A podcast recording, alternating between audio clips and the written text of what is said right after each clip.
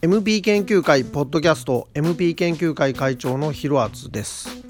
今回は、えー、デリック・ヒューズという一人の男性シンガーに焦点を当ててお話をしてみようと思います。MP 研究者としてですねあのプリンスの音楽に関わったミュージシャンについてできるだけ情報を得るように心がけてはいるわけですがそんな中にも非常に謎の多いミュージシャンっていうのが何人かいらっしゃいます。今回はそのうちの一人デリック・ヒューズさんについてお話をしようと思います。えー、そもそも、まあ、MP 研究というのはですねプリンスに関連するアーティストを掘り下げる活動を意味しているというふうに考えていますが、えー、表面的にしか研究しないアーティストも実は中にはいます、えー、例えばマドンナケイト・ブッシュあとジャムルイスなんかは、えー、私があえて掘り下げるまでもなくてですね他にもっともっと熱心に掘り下げている方が、まあ、絶対にいらっしゃるだろうと思われるもんですから、えー、ビッグネームであればあるほど正直こちらの研究意欲っていうのは薄くなりがちではあります。えー、逆に非常にマイナーなプリンスの仕事以外では名前を見ないようなアーティストについてはえー、自分がやらなければ誰も研究しないかもしれないというですね謎の使命感から研究意欲が高まる傾向にあります。まあこの辺は聞いている皆さんも感覚的に分かっていただけるんじゃないかなと思いますが、えー、まあ、さてデリック・ヒューズです。本題に入りましょう、えー、このシンガーの存在を知ったのは NPG サンプラーカセットに収録されていた Somebody's Somebody でした。 Emancipation のプリンスのバージョンの方がもちろん有名ですしあのシングルカットもされましたよね。あの曲です。で、えー、このカセットはヨーロッパを回った Ultimate Experience で配布されたものですがえー、これからリリースされるであろう楽曲の断片がですねいくつも収録された興味深いものです。他にはですね、あのー、前回お話した Exodus に収録されている曲なんかの断片も入っていました。でその中に「Somebody's Somebody」が入ってるんですけどもこれはプリンスが歌うバージョンではなくてデリック・ヒューズという男性シンガーが歌っているバージョンが入っていたんですね。えー、まずはそちらを聴いていただきたいと思います。えー、デリック・ヒューズが歌う「Somebody's Somebody」です。どうぞ。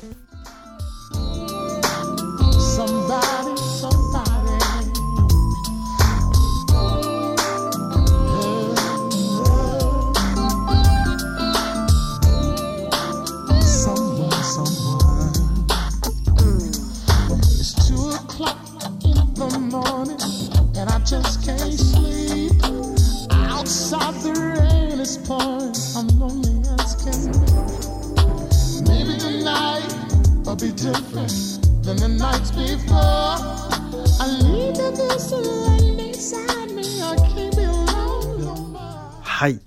えー、聞いていただきました。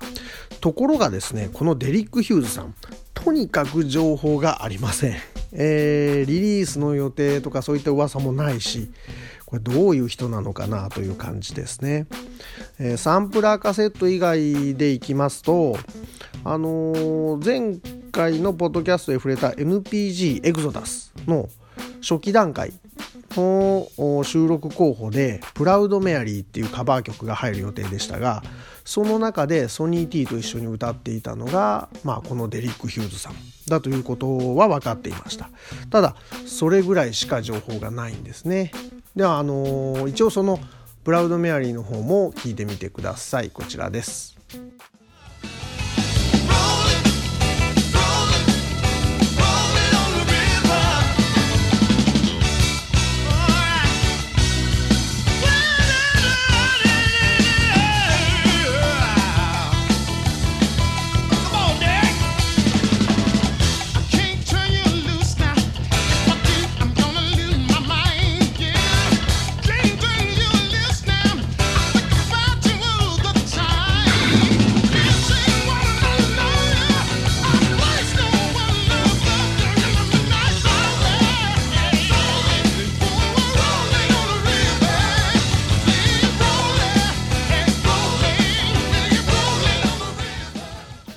はいこちらが Proud Mary でした。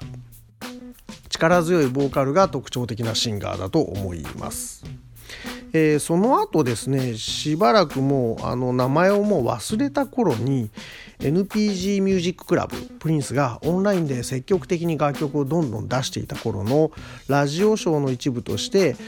再度このシンガーの名前を目にすることになるのですがとにかくまあこれ以上の情報がなくてですね消息不明アーティストといった感じでした。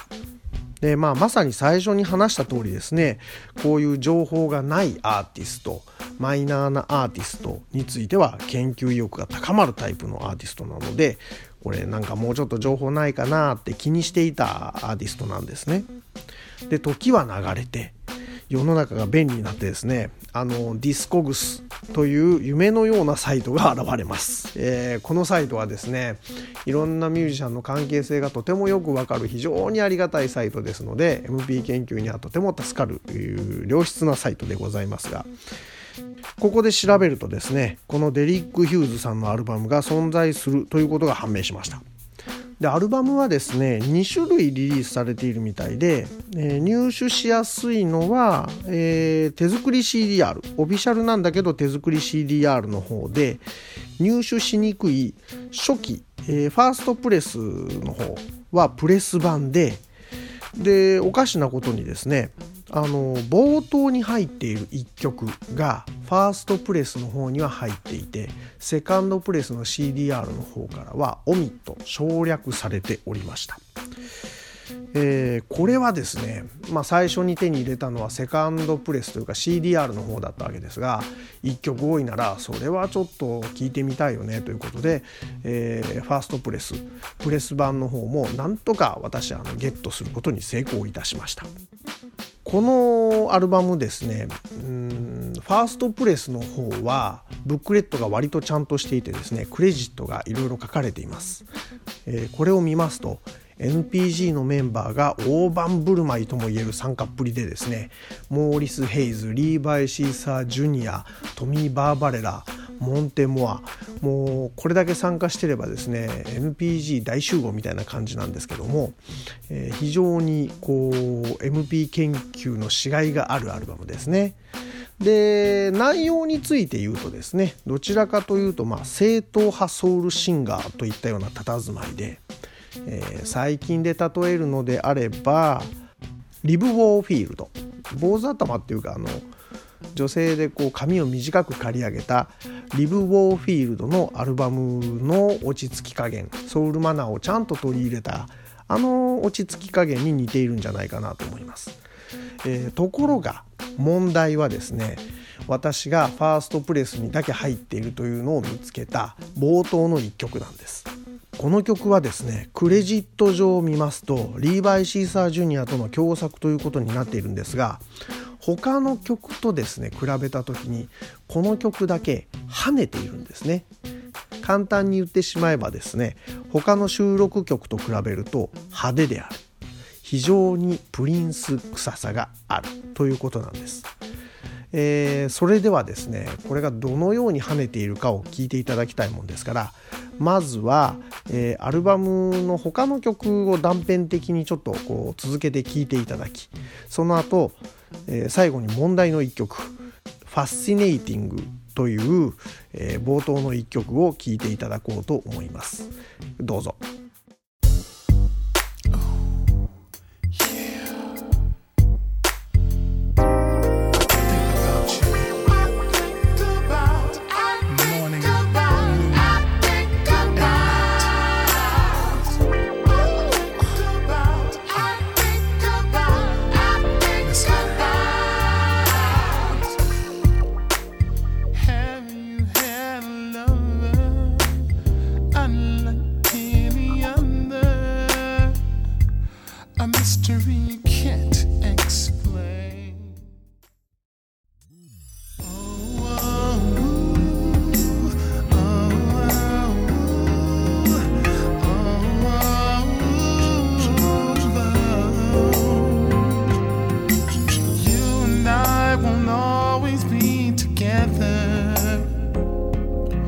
sand is placed upon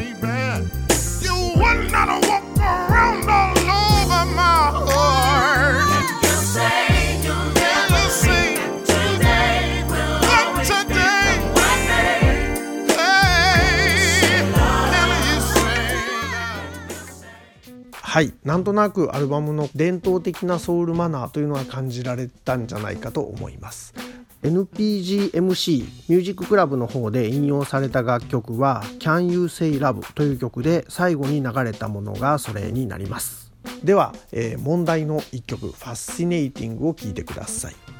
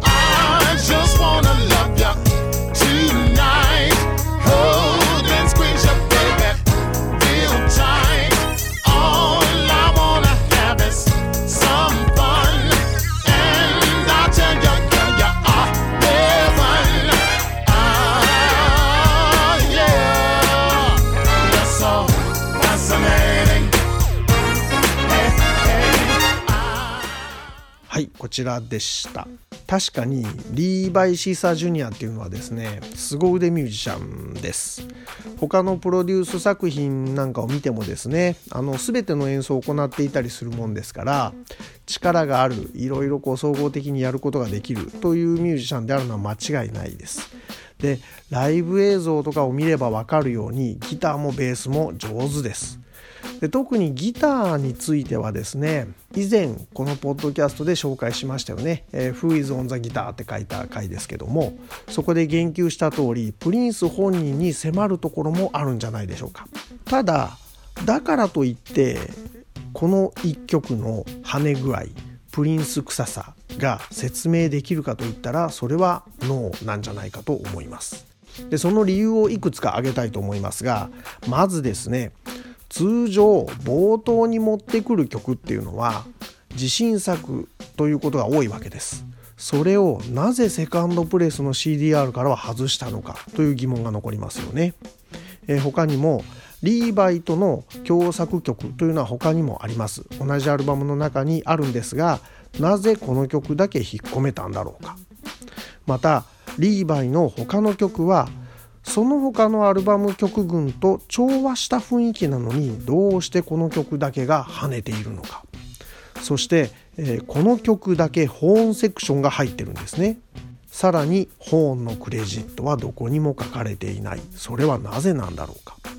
また、えー私の MP 研究でですねリーバイ・シーサー・ジュニアは、まあ、あの長いこと追っかけてるわけですがリーバイ主導プリンス不在の場合はですねホーンフレーズが入っていたものというのはほとんどなかったと思うんです。こうしたことからあのやっぱりこれプリンス関わってたんじゃないかなっていう推測が浮かび上がってきます。えーこのデリック・ヒューズのアルバムはですねプリンスがトラトラとしてメディアに出ていた頃レーベルと揉めていた時期の録音物であるというのはまあ間違いないと思います。なので推測ではありますがあえてクレジットに名前を残さずに1曲だけプリンス本人が提供した曲なんじゃないかな。だからこそ1曲目に持ってきた。そして、えーセカンドプレス CDR でもう一回リリースしようとした時にはちょっとプリンスの許可をもらえなかったというのが本当のところだったんじゃないかななんて思います。それを踏まえてもう一度この「ファスティネイティング」聴いていただきたいと思います。こちらです。You're so fascinating.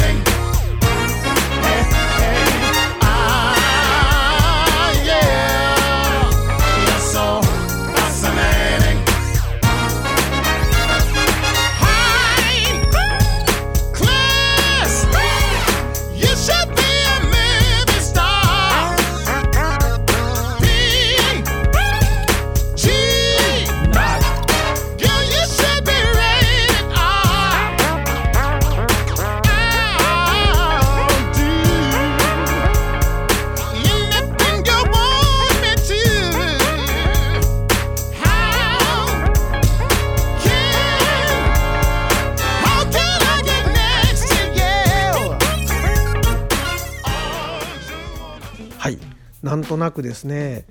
これプリンスくせえなーって思わないでしょうか？私はこれクレジットないけどプリンスなんじゃないかなと睨んでおります。はい、えーそしてですねこのポッドキャストで取り上げるにあたってですねもう一度このデリック・ヒューズの活動をおさらいしようと思ってですねディスコグスなんかを検索したわけですがあのーそこでこのデリックさんがですねポール・ティルマン・スミスというアーティストのアルバムに参加してるんだということが、えー小ネタ的に発見されましたところがこれ小ネタどころか個人的にですね衝撃の発見にぶち当たることになってしまったんです。というところで、えー今回のデリック・ヒューズの回はここで一旦終了いたします。でその私がもったいぶっている衝撃の発見というのは一体どんな発見だったのか、えー続きはですね次のポッドキャストでお話ししたいと思います。えーまあヒントだけ言っときますと「えー、えー、ですかね。はい。では次回もよろしくお願いいたします。